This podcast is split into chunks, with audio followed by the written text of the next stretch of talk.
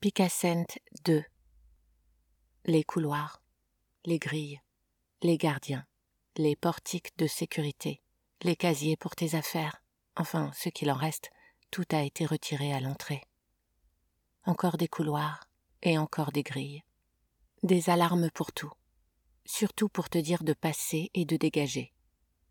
Des mini-cellules de visite avec de lourdes portes en verre et des gardiens qui rôdent font office de parloir. Il y en a une vingtaine côte à côte.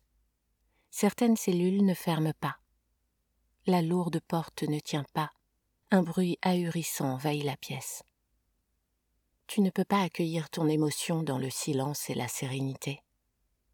À l'intérieur, une autre vitre et tombereau derrière les barreaux. Vitre plus barreau. Un tabouret. Tu as quarante minutes. D'autres cellules n'ont pas de tabouret. Tu ne peux pas te poser pour faire face à l'émotion.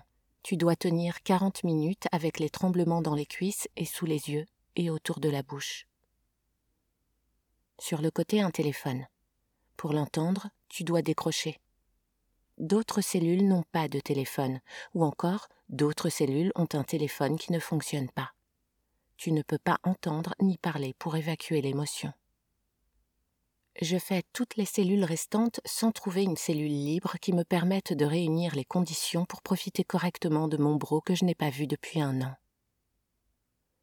Je choisis la cellule avec la porte qui ne ferme pas, c'est encore ce qu'il y a de plus tenable pour moi, mais j'entends le brouhaha constant des autres prisonniers, des autres visiteurs, des gardiens.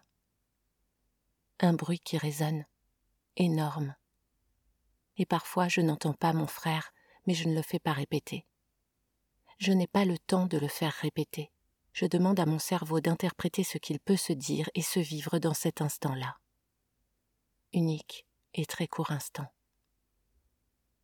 Tu dois profiter, ne pas perdre de temps. Tu n'as pas le temps d'en perdre.